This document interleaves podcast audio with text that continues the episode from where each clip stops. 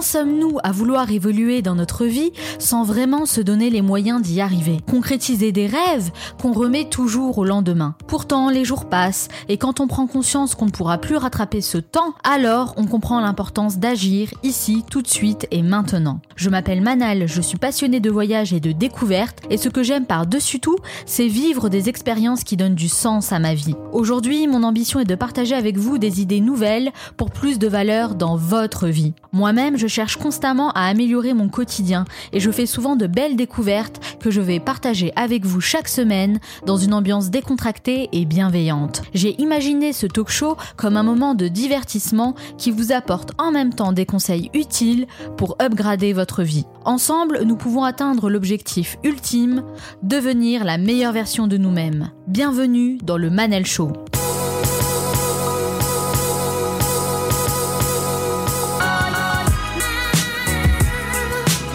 Le Manal Show, c'est votre capsule inspirante pour devenir la meilleure version de vous-même. Chaque semaine, je reçois des invités aux horizons différents et aux parcours inspirants qui partagent leurs conseils et leurs expériences. N'oubliez pas de laisser un avis positif, ce qui équivaut à 5 étoiles sur Apple Podcast. Je compte sur vous, c'est ce qui m'aide le plus à faire connaître cette émission. Dans cet épisode, on va parler d'un sujet que vous m'avez beaucoup demandé et c'est apparemment quelque chose qui vous préoccupe, l'apprentissage des langues étrangères. Nous, les Frenchies, on a mauvaise réputation dans ce domaine. Et même si en théorie, on a de nombreuses années de cours de langue derrière nous, ça reste un peu compliqué dans la pratique. Dans la première partie, nous allons voir tous les bénéfices qu'on peut tirer dans l'apprentissage d'une nouvelle langue et les qualités que cela développe chez nous. Puis je recevrai mon invité, Hélène Bourgeois, qui dit elle-même avoir été nulle à l'école, mais s'est visiblement bien rattrapée en devenant quadrilingue et par la même occasion formatrice en langue en France et à l'étranger. Dans la troisième partie, Myriam et Sofiane me rejoindront pour nous parler de ce qui les ont inspirés cette semaine et qui pourrait apporter plus de qualité dans notre quotidien. Enfin, je terminerai cette émission en vous donnant mes meilleurs conseils pour, à votre tour, apprendre une nouvelle langue easy peasy. Et comme Michael Jordan a dit, certains veulent que ça arrive, d'autres aimeraient que ça arrive, et quelques-uns font que ça arrive. Cette émission dure 50 minutes et pas une de plus, alors soyez attentifs, faites partie de ceux qui font que ça arrive, passez à l'action. Faites-vous partie des nouveaux analphabètes? Dans son livre Tout le monde n'a pas eu la chance de rater ses études, Olivier Roland dit que les nouveaux analphabètes ne sont pas ceux qui ne savent pas lire ou écrire, mais plutôt ceux qui ne savent pas parler l'anglais ou toute autre langue étrangère.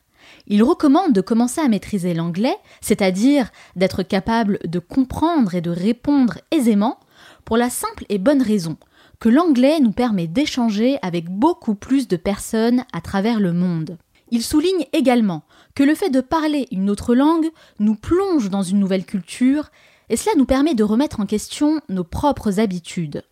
Mais selon Olivier Roland, la principale idée à retenir dans l'apprentissage d'une nouvelle langue, c'est vraiment avoir la capacité de voir le monde différemment, avec une autre perspective, et pour lui, c'est synonyme d'une grande richesse intellectuelle.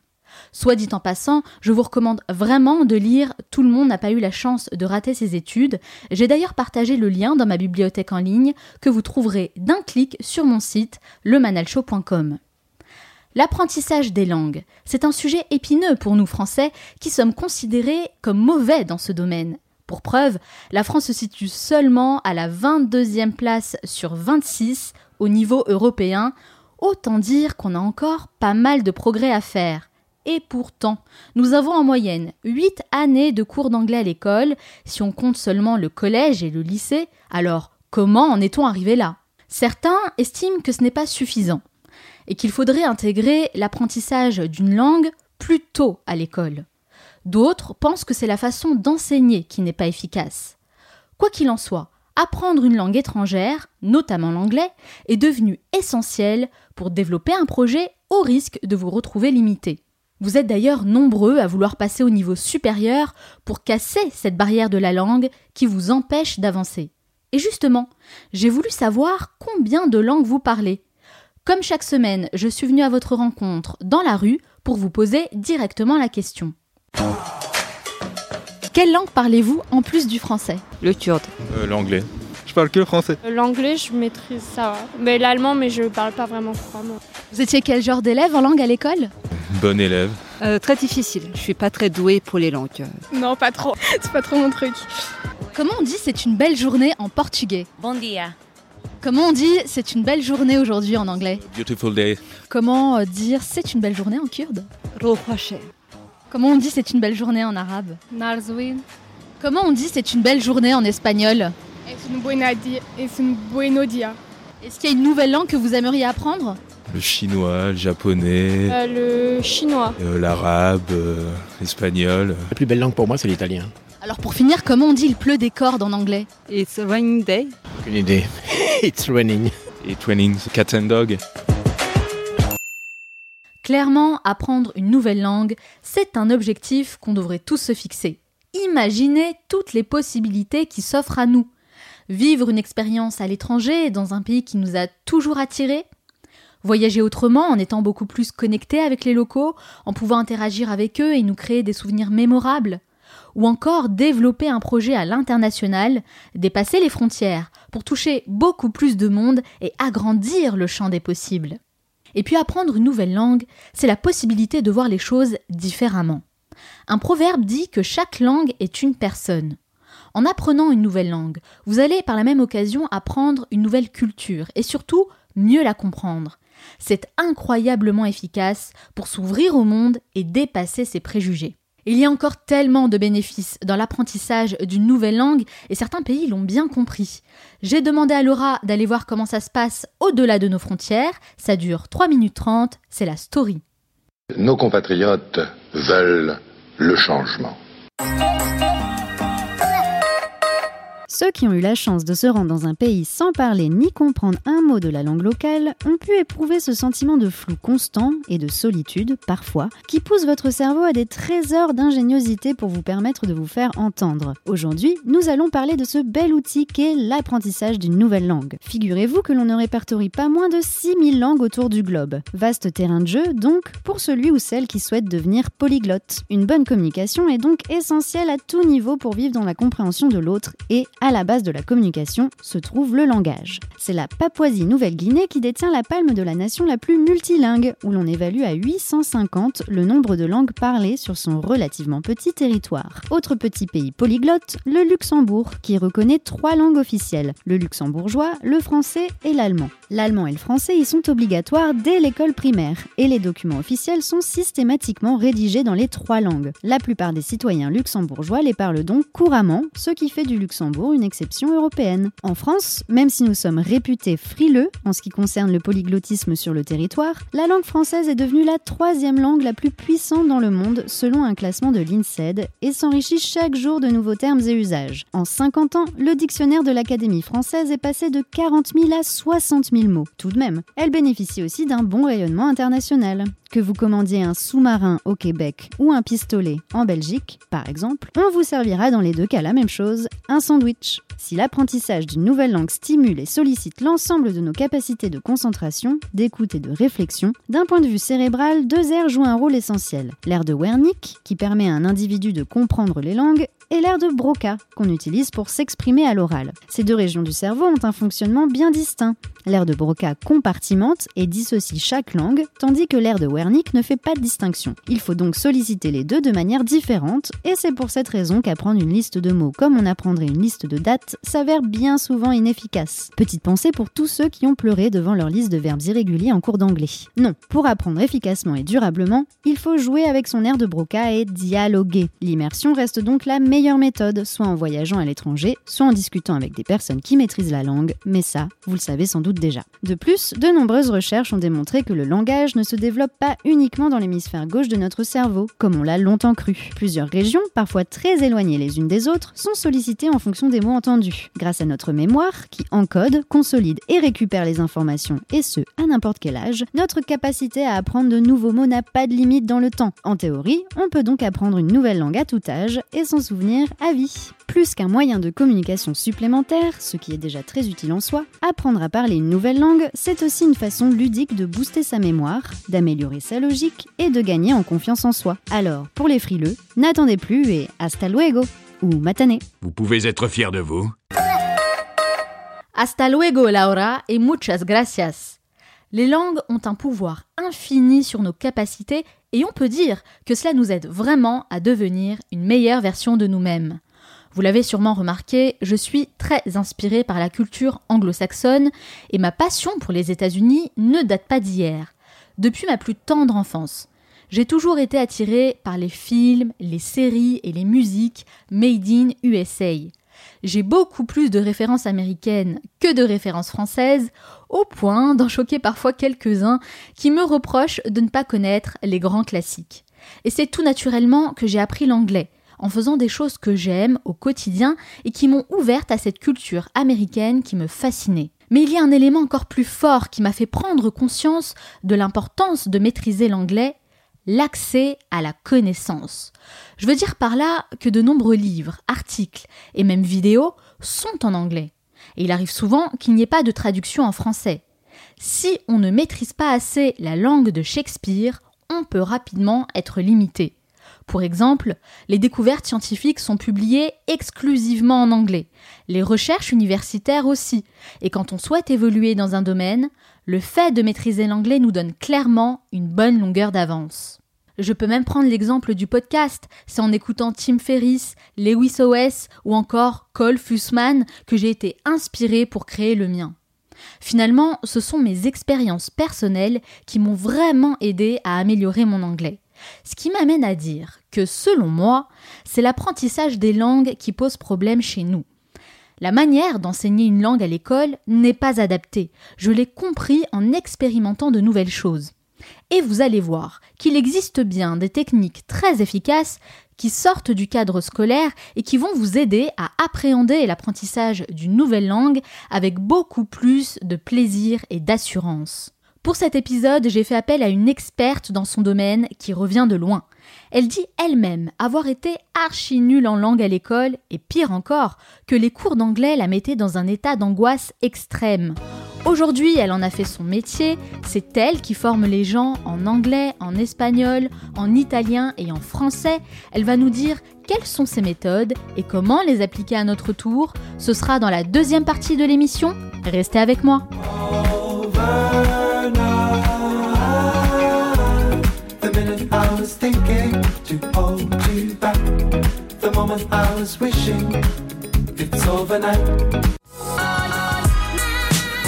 Vous écoutez le Manal Show, votre capsule inspirante pour devenir la meilleure version de vous-même. Dans cette seconde partie, je suis avec mon invitée, Hélène Bourgeois, qui est devenue experte dans l'apprentissage des langues. Elle va répondre à mes questions et nous expliquer quelles sont ses méthodes pour apprendre une langue étrangère de manière efficace. Myriam et Sofiane me rejoindront juste après pour partager avec nous leur découverte de la semaine. Ce sera dans la troisième partie. Enfin, je vous donnerai mes meilleurs conseils pour pratiquer une langue quotidiennement et de manière productive. Pour reprendre ses propres termes, elle dit avoir été affreusement nulle en anglais à l'école et pourtant elle est devenue experte dans l'apprentissage des langues. C'est en étudiant et en travaillant à l'étranger, en Italie, en Espagne ou encore en Angleterre, qu'elle a réussi à dépasser ses blocages. Rapidement, elle devient quadrilingue et se rend compte qu'à l'école, ce n'était pas elle le problème, mais bien les méthodes employées. Elle décide d'utiliser sa propre expérience pour en faire une force et aider les autres à développer à leur tour leur potentiel pour apprendre de nouvelles langues. Son approche est particulière car elle privilégie le travail en équipe et l'intelligence collective, une pédagogie qui donne des résultats très positifs. Aujourd'hui, elle développe ses méthodes pour accompagner des particuliers et des entreprises dans différents domaines. Elle va partager avec nous sa recette pour un apprentissage des langues efficace. Hélène Bourgeois, bonjour. Bonjour. Merci d'avoir répondu à mon invitation. Bah, C'est avec plaisir. Alors Hélène, pourquoi? Pourquoi vous faites ce que vous faites aujourd'hui? Alors pour euh, beaucoup de, de raisons et de poussées différentes. Moi du coup, ce que j'ai pu observer dans mon parcours, c'est d'un côté un système scolaire dans lequel euh, j'avais du mal à m'épanouir, j'avais du mal à trouver du sens, alors que j'ai toujours été de quelqu'un d'extrêmement curieux. Et euh, d'un autre côté, j'étais engagée associativement.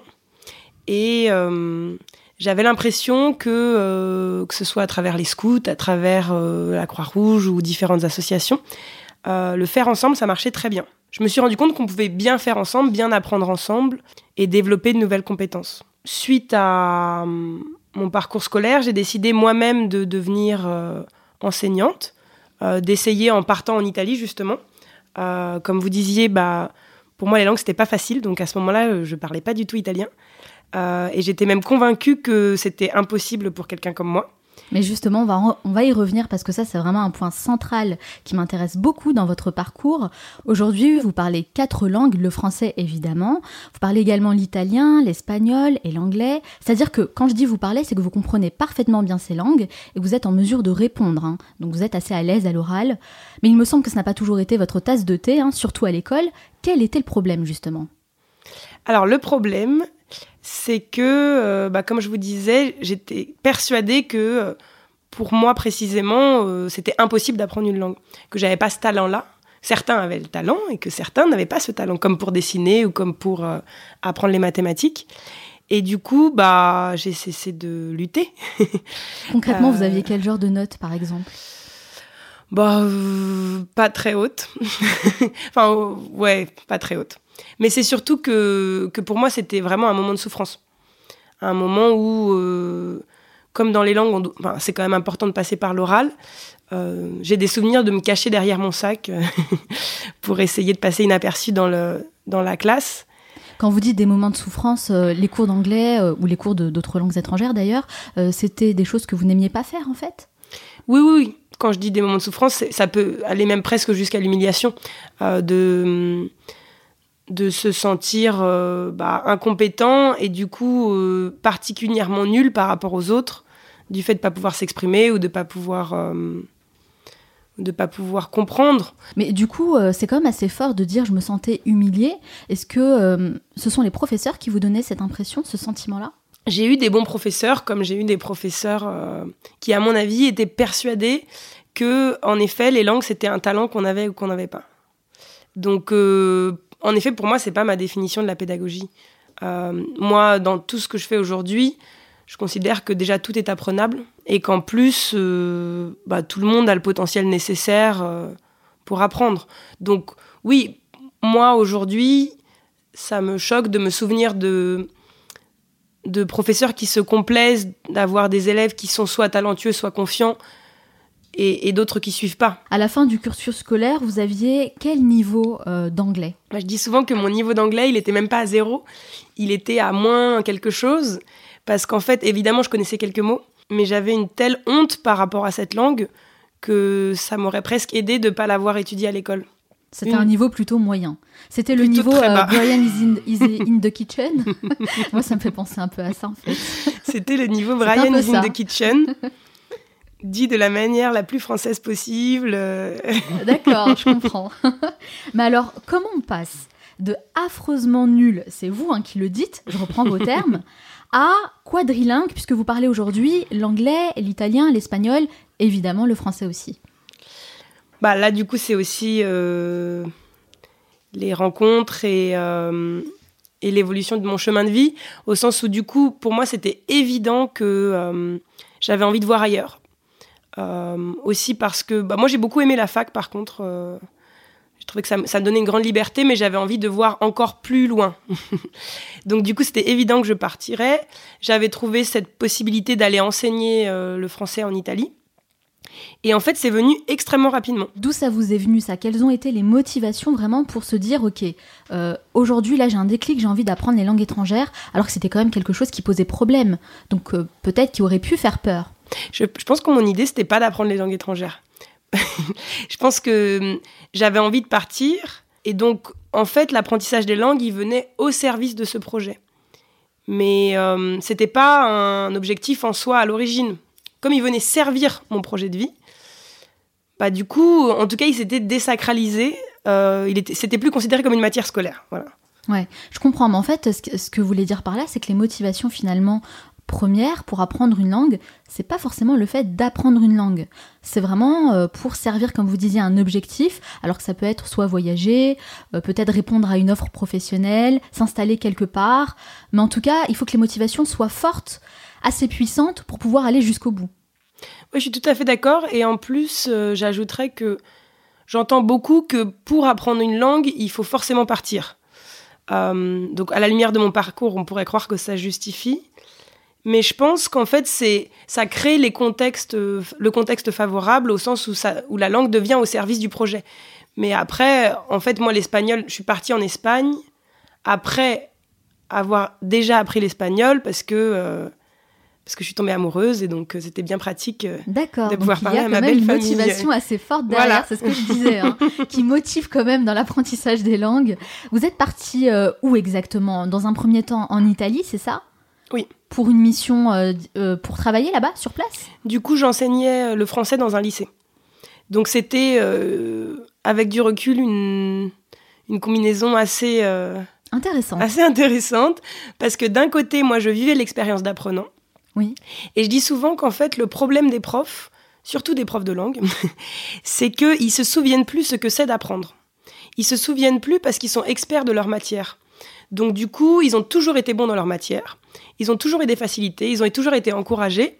Et en fait, ils savent pas ce que c'est euh, bah, de galérer à faire une phrase, d'avoir honte, euh, de se sentir euh, nul, surtout dans une matière où eux, ils ont toujours été bons. Puisqu'en général, quand on a été bon dans une matière, on devient prof de cette matière. On ne devient pas prof de la matière qu'on a détestée à l'école. Alors que vous, vous aviez cette posture d'apprenant, et en même temps, vous aidiez les gens à apprendre le français. Donc vous, êtes, vous avez gardé cet état d'esprit, en fait. Oui, oui, et puis tout en ayant l'empathie des avec les mauvais élèves. Tout en ayant euh, J'imagine que l'expérience, du coup, vous a beaucoup plus d'atomes crochus finalement avec ceux qui avaient du mal que avec ceux qui qui, en, qui, qui adoraient la matière et avec qui c'était extrêmement fluide et qui se sentaient à l'aise. Après, c'est pas que j'aimais tous mes élèves, hein. mais euh, disons que je me j'aime bien me sentir utile en tant qu'enseignante. Et c'est plutôt avec les élèves qui ont du mal que je me sentirais utile qu'avec les autres. Alors ce qui est intéressant, c'est quand même que vous êtes sorti de votre zone de confort, vous n'avez pas eu peur de vous mettre en danger pour aller travailler dans un autre pays. Le fait de sortir de cette zone de confort-là, est-ce que c'est pas aussi un moteur qui vous a permis d'apprendre une langue encore mieux que ce que vous auriez pu faire ici en France? Oui, tout à fait. Ben, je pense que hum, la confiance en soi, en règle générale, c'est vraiment euh, un, des ingrédients, clés de la, la recette de l'apprentissage. La confiance en soi, la capacité de se connaître dans l'apprentissage. Du coup, moi, la confiance en moi, elle était développée et nourrie par, en effet, le fait de repousser la zone de confort au quotidien et d'être dans des nouveaux apprentissages, des nouvelles connaissances, une nouvelle conception de moi-même. Et la capacité à apprendre à apprendre, je pense que quand on est dans des études, c'est difficile de prendre du recul sur comment on apprend de la meilleure manière possible. Parce que c'est quand même extrêmement cadré d'une certaine façon, très ciblé sur l'écrit, avec euh, des examens, un système qui est souvent très compétitif. Alors que quand on est euh, lâché en autonomie à l'étranger, On est en immersion totale en fait dans le oui, pays. c'est ça. Et que l'objectif d'apprentissage, il est quand même haut, au sens où Mm. le but, c'est d'être le plus rapidement possible bilingue. Bah, on a le temps de prendre du recul sur bah, qu'est-ce qui marche le mieux pour moi. Vous êtes devenu bilingue en italien euh, en combien de temps à peu près? Alors après, bilingue, il faudrait le définir, mais euh, en tout cas, En tout cas euh, à l'aise pour oui, pouvoir tenir une vraie très à l'aise pour pouvoir parler et comprendre en trois mois. en trois mois seulement. Ouais. Donc ça a été assez rapide. Oui, oui. Bah après, c'est vrai que je suis arrivée là-bas, donc je connaissais personne. Dès le début, j'ai dû me chercher un appartement, donc passer des coups de fil en italien pour euh, savoir euh, dans quel quartier je serais et combien j'allais payer de loyer. Bah, ça force à progresser rapidement. C'est ça, quand on est face à des problématiques du quotidien, Mm. euh, là on est forcé d'apprendre vraiment la langue et vraiment la langue qui est parlée, à l'oral. Donc finalement, l'écrit et la grammaire, euh, ça vient au second plan, j'ai l'impression. Ce qui est difficile dans les langues, c'est vraiment le fait que pour pouvoir s'exprimer, et en fait c'est ça qui fait prendre du plaisir, c'est de pouvoir échanger dans une langue, il faut déjà atteindre un certain niveau. Et donc du coup, euh, c'est pour ça que je pense que beaucoup d'enseignants sont tentés de commencer par la grammaire en se disant ils ont les, les règles de construction, les, plans d'architecture, et puis après ils mettront les Legos qu'ils feront. Le problème c'est quand on a les plans d'architecture mais qu'on n'imagine même pas euh, le bâtiment qu'on peut construire, bah, c'est, ça manque de motivation, ça manque de plan, ça manque de visualisation. Et donc, du coup, euh, moi, je pense en effet que la grammaire, c'est important, c'est très important, mais en second plan. Il faut d'abord donner goût. Et pour donner goût, bah, passer par l'échange, la conversation, euh, chanter, euh, jouer, euh, trouver une manière de prendre du plaisir dans la langue. Et c'est rarement par la grammaire qu'on prend du plaisir, en tout cas au début. Ça c'est sûr, je confirme. Alors c'est quoi le problème avec les langues en France? Ah Alors, je dirais pas qu'en France déjà, parce que pour avoir, en tout cas en Italie, en Espagne, c'est quand même très similaire. Pour moi, le problème, voilà, c'est cette histoire de vouloir faire le plan avant de donner envie. Pour donner envie, bah, il y a mille manières. Euh, autant euh, la curiosité, euh, l'envie d'apprendre, c'est naturel. Donc pour moi, la première chose, c'est en effet replacer l'échange, le jeu, le plaisir au cœur des apprentissages des langues. Donc ça, c'est important. L'environnement dans lequel on apprend joue un rôle primordial dans l'apprentissage des langues. C'est quelque chose que vous appliquez, vous, dans vos ateliers? Oui, tout à fait. Alors comment ça se passe concrètement? Alors, concrètement, un cours de langue, pour moi, euh, ça, euh, beaucoup de professeurs vous le diront, c'est important que ça change, que ça soit stimulant, parce que c'est extrêmement fatigant de parler une langue étrangère. C'est vrai. Euh, moi, j'ai jamais eu autant de migraines que quand j'étais à l'étranger. Euh, Donc finalement, ce sont des ateliers assez courts? Donc c'est important que ce soit, euh, en tout cas qu'il y ait des activités diverses, d'avoir toujours des choses qui permettent aux participants de s'exprimer.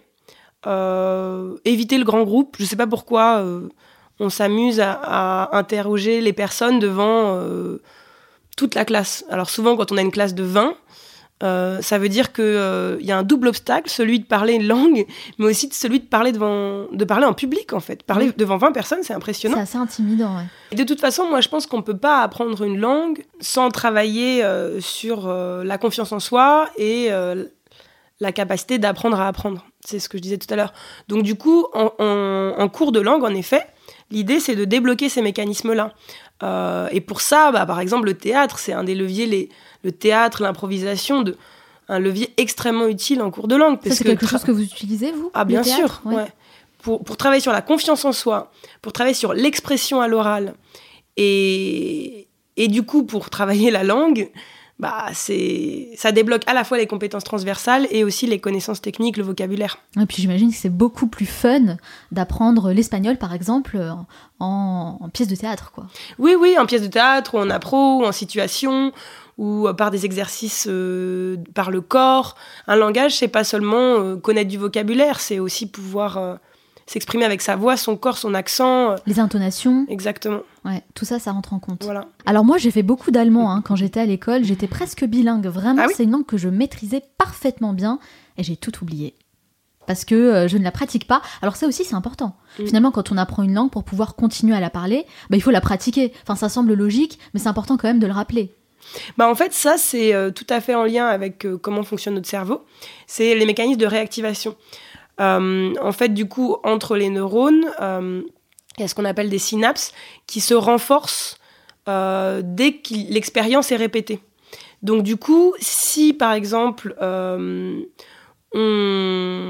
n'utilise pas une langue, mais comme quand on n'utilise pas aussi le théorème de Pythagore, euh, bah en fait ça finit, c'est ce qu'on appelle les lagages synaptiques, ça finit par disparaître. D'accord. Euh, donc du coup c'est un et d'où le fait que c'est pas si facile que ça bah, d'apprendre une nouvelle langue tous les ans, parce qu'en fait euh, est-ce qu'on aura vraiment possibilité de la réactiver, enfin de toutes les réactiver après, ou alors bah faut aussi accepter qu'on apprenne des choses qui partent et Ouais. que euh, on n'ait pas de ce bagage. D'apprentissage qui nous inonde le cerveau. euh. Euh, Qu'est-ce que ça vous apporte à vous personnellement de parler plusieurs langues? Bah, ça m'apporte déjà l'amour. Ça, c'est quand même pas négligeable. hein. Pouvoir parler avec sa belle famille, c'est très bien. hein. Parce que votre compagnon est espagnol, hein, c'est bien ça? Oui, oui, c'est Vous ça. parlez en quelle langue alors avec lui? Juste espagnol ou vous parlez aussi français? Non, le plus souvent, on parle espagnol. En fait, du coup, on s'est rencontrés en Italie. Ah Donc, euh, à l'origine, on parlait en italien. Parce que moi, je ne parlais pas espagnol, puisque moi, j'ai fait anglais et italien. Et lui, il avait étudié le français à l'école, mais il, il aimait pas du tout ça. Il aime beaucoup ça maintenant. Euh, et donc, du coup, on parlait en italien. Et c'était extrêmement difficile de changer de langue. Moi, je me suis mis à l'espagnol et lui, il s'est mis au français. Mais on avait tellement nos habitudes en italien que c'était difficile. Ah, donc au départ, une française et un espagnol qui communiquaient entre eux en italien. Voilà. Ah, c'est quand même euh, assez étonnant. c'est pas commun. Alors aujourd'hui, comment ça se passe? Vous parlez quelle langue? Alors en fait, aujourd'hui, on dépend parle des plus souvent espagnol. On Oui. parle plus souvent espagnol. Et alors, en quelle langue vous vous disputez? Tout le monde croit que je me dispute en français parce que ça vient naturellement. Mais en fait, c'est vraiment justement le moment où je parle espagnol pour être sûr qu'ils comprennent. C'est pas bête, c'est pas bête, en effet. Le message est plus, ouais, plus Voilà. facile à comprendre. Bah oui, oui. Donc, euh, dispute en espagnol. Ah, ça doit être assez espagnol. mouvementé, hein, parce que l'espagnol, voilà, il y a aussi les mains, euh, c'est ça. Dispute en espagnol. Parce qu'en fait, moi, j'ai l'impression que quand euh, je parle anglais, par exemple, Mm. bah, j'enlève une certaine inhibition que je pourrais avoir en temps normal. Et c'est comme si j'avais, je dirais, une autre personnalité. Alors, je sais pas si ça vous fait la même chose. Ah bah oui, oui, tout à fait. Moi, je pense que, je pense que dans l'apprentissage, de toute façon, il y a plusieurs zones. Euh, Il y a la zone, euh, au début, c'est l'ennui. Donc, quand on fait toujours la même chose, on s'ennuie. Euh, ensuite, il y a la zone de confort où on est bien dans ce qu'on fait. On n'est pas non plus dans dans l'ennui total. On n'est pas, mais c'est ce qu'on a l'habitude de faire. Ensuite, il y a la zone d'apprentissage et ensuite il y a la zone de panique. Et du coup, pour moi, l'idéal, c'est de faire des allers-retours entre cette zone de confort dans laquelle on se repose, dans laquelle on recharge ses batteries, et cette zone d'apprentissage où on va aller chercher quelque chose de nouveau. Donc, par exemple, là, dans votre cas, euh, parler anglais. D'accord. Et du coup, euh, quand on fait des allers-retours entre cette zone de confort et cette zone d'apprentissage, ça permet à la zone de confort de s'agrandir. Et donc, du coup, de s'agrandir dans n'importe quelle matière, de s'agrandir en règle générale. Du coup, le fait de parler anglais, le fait de d'essayer, parce que c'est quand même un défi de parler anglais, euh, au sens où on est toujours plus à l'aise dans sa langue maternelle, euh, de faire l'effort de parler anglais avec une nouvelle personne, bah, ça permet à la zone de confort de s'élargir et à la confiance en soi de grandir. Donc ça veut dire que les blocages euh, que je pourrais avoir en temps normal, au quotidien, bah, c'est des blo- blocages sur lesquels je peux travailler en essayant d'agrandir ma zone de confort et en parlant anglais euh, plus souvent. Voilà, parler anglais, ça peut être une stratégie, comme euh, se mettre euh, à préparer un marathon, ça peut être une stratégie aussi. En Ouais, fait, se lancer des défis. Quoi. voilà, Ouais. se lancer des défis, faire des choses nouvelles et des choses qui nous font peur. Et, et du coup, oui, ça permet, c'est rigolo. Moi, je, du coup, j'accompagne des, des volontaires européens qui viennent en France. Euh, et ils me disent qu'en fait, voilà, ils ont été pendant un an donc en France, ils, ont eu notamment des défis d'apprentissage à travers la langue. Et quand ils rentrent chez eux, c'est les rois du monde, au sens où bah, tout devient facile. Ils se sont tellement dépassés en termes de, compétences, en termes de, de se mettre un coup de pied aux fesses pour parler aux gens parce qu'ils n'avaient pas d'amis. Donc pas que en termes de langue, mais aussi en termes de sociabilité, euh, de débrouillardise, bah, que quand ils rentrent chez eux, tout leur paraît facile. Ouais, en fait, il y a d'énormes bénéfices. hein. et le fait de parler une autre langue, est-ce que ça révèle d'autres facettes de notre personnalité? Ça peut, ça peut, bien sûr. Alors après, en fait, c'est- en ça que c'est vraiment très lié au théâtre. Moi, j'avais une bonne, euh, une bonne amie en Italie qui était anglaise et qui avait étudié l'italien et le français, qui parlait extrêmement bien. Et elle, par exemple, elle changeait de voix. Ah oui, carrément. Elle changeait de voix en italien en- ou en français. Il y en fait, c'est vraiment. toute une On attitude. dégage quelque chose d'autre. Voilà. Est-ce que vous pouvez nous donner trois moyens simples pour apprendre l'anglais ou une autre langue hein, de manière efficace Alors pour moi, le premier moyen le plus efficace, c'est vraiment euh, ce qui s'appelle la méthode tandem. C'est de trouver quelqu'un qui soit euh, de la langue maternelle, qui ait envie d'apprendre bah, pour un Français le français, euh, et de faire des échanges avec cette personne en essayant d'avoir la discipline de partager le temps, par exemple, une heure dans la langue de la personne. Donc si elle est, c'est une anglaise, par exemple, une heure en anglais, une heure en français. Et du coup, euh, l'ingrédient magique pour ça, c'est vraiment euh, d'essayer de cultiver une amitié. Voilà. Si ça colle pas, bah, d'essayer avec, d'essayer avec quelqu'un d'autre. Le deuxième, bah, c'est vraiment la réactivation. La réactivation. J'arrive jamais à prononcer ce- mot. Réactivation. Réactivation, Alors, au sens où, euh, c'est ça, pour pouvoir apprendre une langue, il faut euh, apprendre de manière mémorable. Et pour apprendre de manière mémorable, il y a plein de techniques, euh, il y a des applications, euh, Alors moi, je connais Duolingo, Voilà. Tout ça. Oui. Duolingo, c'est gratuit, euh, ou en faisant régulièrement des Pictionary ou des Times Up avec ses amis. En fait, c'est un entraînement. hein. C'est un vrai entraînement, Ouais. ouais. Comme un entraînement sportif. C'est comme un entraînement sportif. Mais c'est comme quand on dit, pour apprendre le piano, il faut jouer tous les jours. Et le troisième conseil? Et le troisième conseil, allier langue et, créativité. Euh, du coup, à vous de voir qu'est-ce que vous préférez? Ça peut passer par le théâtre, ça peut passer euh, par le chant, ça peut passer par euh, écouter de la musique, regarder des films. Mais en tout cas, c'est vrai que le côté culturel, il est vraiment très lié à l'artistique. Et, ça encourage, ça donne des, des ailes. Voilà. Donc, premier conseil, la méthode tandem. Deuxième conseil, la réactivation. Et enfin, troisième conseil, apprendre par le jeu et euh, en privilégiant peut-être aussi l'intelligence collective.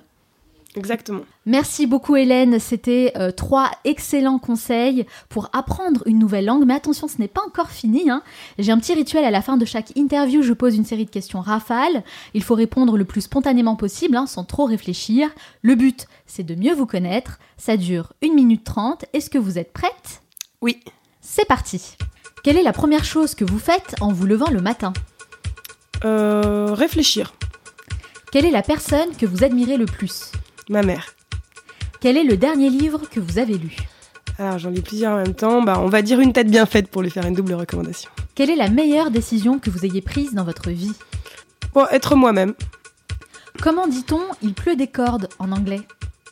Ah It's raining cats and dogs. Et en italien Ah bah, L'expression, je la connais pas là, du coup je suis désolée. Quelle est votre plus grande peur Les prises de sang. Quelle est la chose dont vous êtes le plus fier Le plus fier d'avoir suivi ma voie. Qu'est-ce qui vous agace le plus dans la vie Quand je vois des gens qui ne sont pas acteurs de leur propre vie. Y a-t-il une nouvelle langue que vous aimeriez apprendre Bah, le portugais, Quel animal vous représente le mieux le chat. Quel est l'endroit où vous aimez aller pour vous ressourcer En Bourgogne. Quel est votre film ou documentaire préféré Film, jeu d'enfant. Quelle est la chose à laquelle vous croyez et que les autres considèrent comme une folie Les dragons. Pour vous, quelle est la personne qui incarne le mieux le mot réussite Ma mère. Quelle série vous regardez en ce moment? Alors c'est un peu arriéré, mais Grey's Anatomy. Quel a été le moment le plus marquant de votre vie? Bah, cette année en Italie, justement. Quel est votre plus grand regret? J'ai pas ça. Selon vos proches, quelle est votre plus grande qualité? La joie. Et selon vous, quel est votre plus grand défaut? Mon plus grand défaut, euh, l'impatience. Quelle est la dernière chose que vous faites avant de dormir? Merci beaucoup Hélène Bourgeois d'avoir répondu à toutes mes questions. Si on veut en savoir davantage sur vous et sur ce que vous faites, où peut-on vous retrouver? Du coup, j'ai un site euh, avec un blog qui est accolé, euh, qui s'appelle hbfacilitation.com. Donc, je publie régulièrement euh, des articles sur l'éducation et notamment d'ailleurs sur l'éducation à travers les langues. On va évidemment partager la référence du site. Alors moi, je vous recommande vivement d'aller jeter un œil sur le blog parce que les articles sont vraiment de très bonne qualité. Ce que j'apprécie particulièrement, c'est le regard euh, vraiment nouveau euh, bah, de l'apprentissage, des méthodes que vous mettez en place qui sont vraiment très très inspirantes. Je vous souhaite encore beaucoup de succès dans tous vos futurs projets. Bah, merci beaucoup et merci de m'avoir invité. Je vais accueillir Myriam et Sofiane, nos deux talentueux chroniqueurs, qui vont partager avec nous leur découverte de la semaine. Restez avec moi.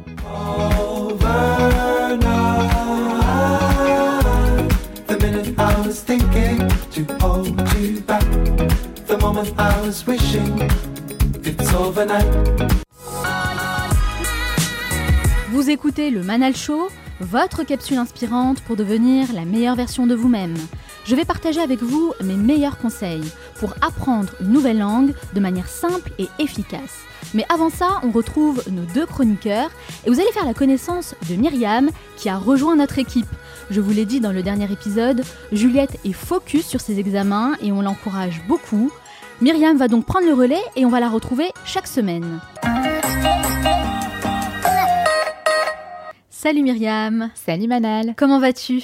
Très bien et toi? Bah écoute, super, bienvenue dans la Dream Team du Manal Show. Merci. Alors toi Myriam, tu as choisi de nous parler d'une vidéo qui t'a marqué pour nous faire un petit récap et surtout partager tous les enseignements que tu en as tirés. Tout à fait. Et aujourd'hui, j'ai envie de vous parler de motivation, mais surtout d'ambition. Euh, c'est vrai, on s'est souvent dit qu'on adorerait tout plaquer pour enfin écrire ce livre, ouvrir un bar ou monter une entreprise. Et on ne va pas se mentir, ces projets en général nous semblent impossibles à réaliser et restent euh, tapis au fond de notre esprit. Ce sentiment, Nicolas Dolto, coach en séduction, mais pas seulement, le connaît pas mal. Il nous aide à comprendre et à déconstruire les mécanismes qui nous freinent au quotidien. Alors la première idée reçue, pardon, qui représente un obstacle, c'est l'idée que la motivation serait la clé de voûte de tout projet. Eh bien, figure-toi Manal que c'est complètement faux. Ah bon? Et oui, le coach explique que la motivation n'est qu'un point de départ, une source d'énergie qui s'épuise et qu'il faut renouveler. Hmm, je vois. Donc la motivation, c'est un précieux carburant, mais elle ne fait pas tout. Alors comment fait-on pour recharger nos batteries? Eh bien, on décide de se hacker. Comme un ordinateur, vous changez de logiciel pour un autre plus performant. Vous créez de nouvelles habitudes. Je vais vous raconter un peu ma vie pour que vous compreniez. Par exemple, moi et le sport, j'ai tendance à m'y mettre tous les 5 ans et à lâcher l'affaire au bout de deux séances. Et j'ai décidé de reprendre il y a un mois. Je me force donc à y aller deux fois par semaine une habitude qui s'est ancrée et qui aujourd'hui n'est pas un bonus que j'ajoute au gré de mes envies, mais un moment intégrant de ma journée. Alors je te rassure Myriam, il y en a beaucoup qui sont dans le même cas, surtout quand il s'agit du sport. Et en, ré- en réalité, il faut juste se faire violence pour y arriver, y aller d'un coup. Mais il faut aussi rester lucide et ne pas sous-estimer les efforts et la patience qui exigent la réussite.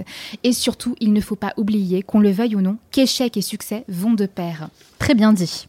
Et il est parfois un peu compliqué, euh, comme, tu, comme tu dois le penser, Manal, que de garder cette motivation avec cette idée en tête. Eh bien, la meilleure façon d'accepter cette vérité, d'après notre coach, ce serait encore de décortiquer les autobiographies de nos modèles, pour enfin se rendre compte qu'eux aussi ont sué sang et eau avant d'y arriver. On va prendre l'exemple de J.K. Rowling, qui, comme tu le sais, est à l'origine de la fameuse saga Harry Potter. Elle l'a écrite à l'âge de 35 ans, dans les années 90, après une dépression et de gros soucis d'argent. Et ce ne sera que 7 ans et 10 refus de maison d'édition plus tard qu'elle se fera publier. C'est vrai que J.K. Rowling, elle a vraiment un parcours hyper inspirant.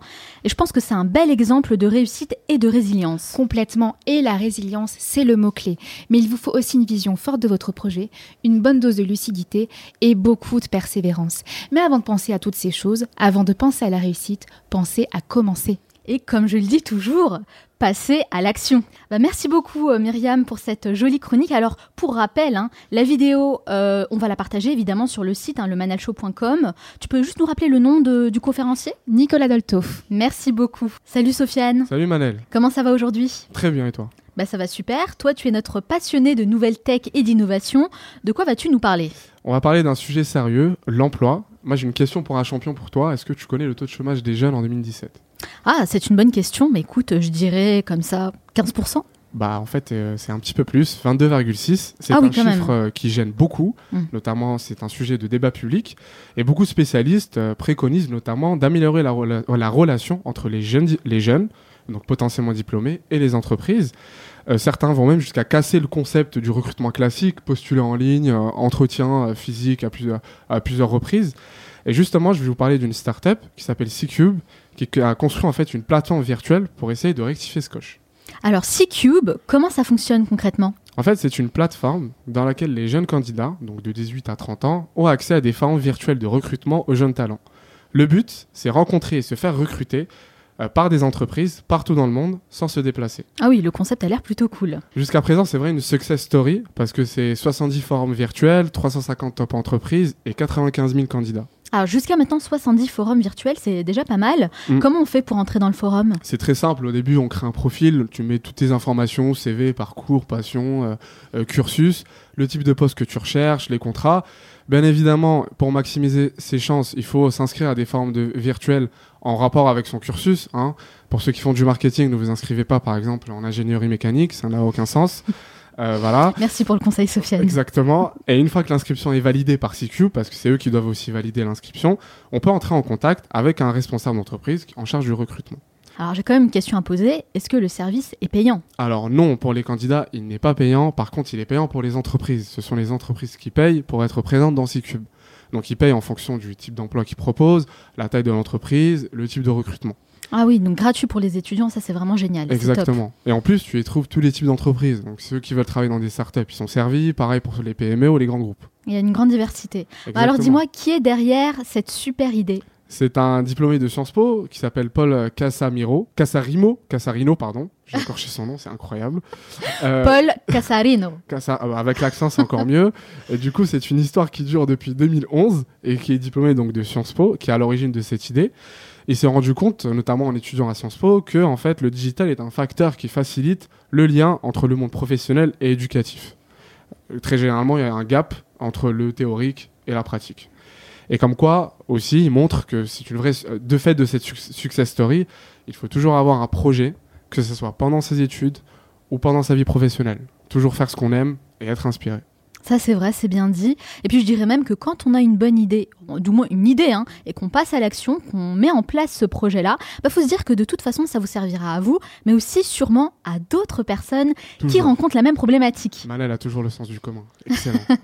Alors on rappelle donc le site, hein, c'est C-Cube. Comment ça Point com. s'écrit? Alors, E S-E-E-K-U-B-E.com. D'accord. Il n'y a pas d'application sur Google Play et Apple Store. Ah donc tout se passe sur leur voilà, site. hein. généralement j'en parle toujours au début, mais là il n'y en a pas. Et on vous mettra toutes les informations sur le site du Manel Show, euh, donc euh, tous les réseaux sociaux. Et surtout, moi j'incite aux jeunes qui nous écoutent, qui cherchent un emploi, de nous dire ce que- ce qu'ils en pensent, d'aller tester, c'est gratuit, ça peut peut-être aider. Donc c'est un, un conseil d'amis, parce que moi j'ai vécu cette expérience-là. Euh, donc n'hésitez pas aussi à nous dire, vous les jeunes, ce que vous en pensez euh, de ces cubes. Ouais, t'as totalement raison. Et puis franchement, moi, j'aurais vraiment beaucoup aimé avoir ce type euh, bah, de service quand j'étais moi-même étudiante. Je trouve quand même qu'il y a pas mal de choses qui sont faites aujourd'hui pour les jeunes. Est-ce que je fais la blague? Je sais pas. La blague, euh, Manel, est-ce que C'est tu es à, encore à tes risques et périls. Ah bah voilà, tu l'as quand même faite. Voilà. Bon, peut-être que je prends un coup de vieux en disant ça, Mais effectivement. non, mais non, mais non. Bon, en tout cas, merci beaucoup, Sofiane. C'est une excellente découverte. Merci de l'avoir partagé avec nous. Moi. Merci aussi, Myriam. Alors, comment tu t'es sentie pour cette première? Eh bien, cette première fois, c'est très très bien passé. Je suis ravie d'être là et j'espère que la suite s'annoncera tout aussi bonne. Super, ben merci beaucoup. Moi, en tout cas, je suis ravie de t'avoir dans mon équipe. On vous retrouve tous les deux la semaine prochaine. On arrive à la fin de cette émission et comme promis, je vais vous donner mes meilleurs conseils pour apprendre une nouvelle langue facilement et obtenir de vrais résultats. Conseil numéro 1. Regardez vos séries préférées en version originale avec les sous-titres. C'est ce que je fais depuis toujours, sachant que je suis une fan des séries américaines comme Friends, qui reste ma série favorite de tous les temps, et franchement, ça m'a énormément aidé à comprendre l'anglais à l'oral avec différents accents et aussi à apprendre des expressions typiquement américaines que j'adore utiliser quand je vais aux États-Unis. N'oubliez pas d'ajouter les sous-titres pas en français, hein, mais bien dans la langue que vous souhaitez apprendre, et vous allez rapidement voir une énorme progression sans avoir l'impression de faire de gros efforts. Conseil numéro 2, appliquez la méthode tandem. Trouvez une personne avec qui vous pouvez échanger dans sa langue maternelle et vice-versa. C'est vraiment une très bonne technique pour pratiquer régulièrement et je pense que c'est vraiment là la clé du succès dans l'apprentissage d'une langue.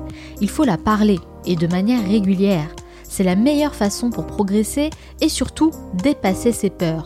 Lancez-vous ce défi.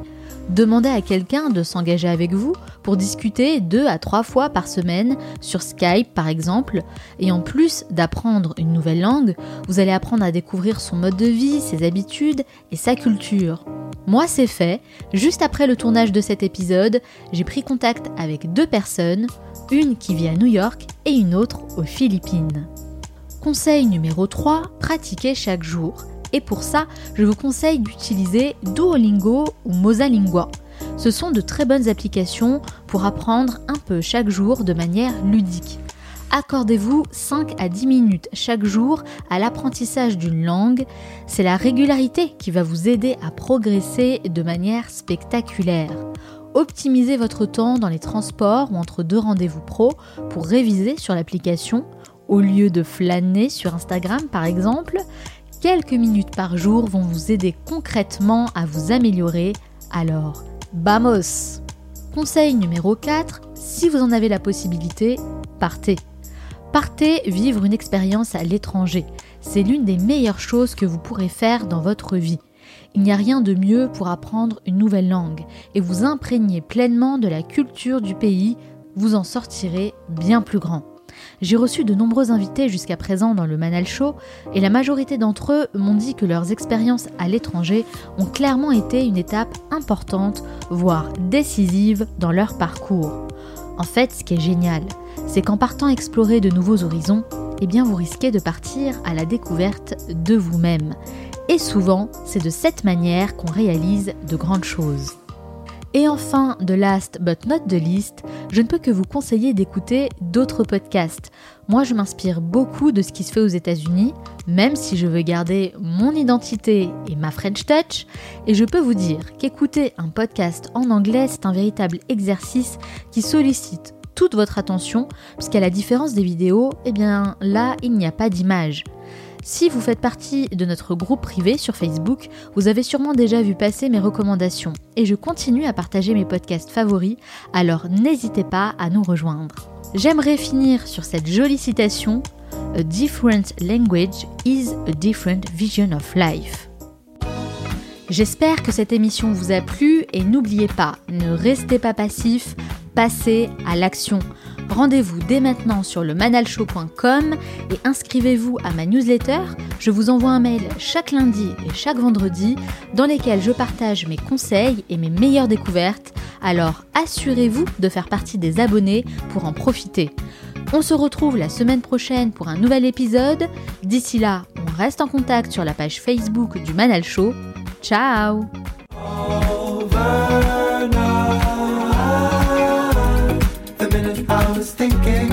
hold you back. The moment I was wishing it's overnight. The minute I was thinking to hold you back. The moment I was wishing it's overnight.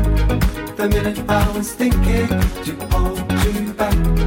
The moment I was wishing it's overnight. The minute I was thinking to hold you back. The moment I was wishing it's overnight. Slow down, never. I know.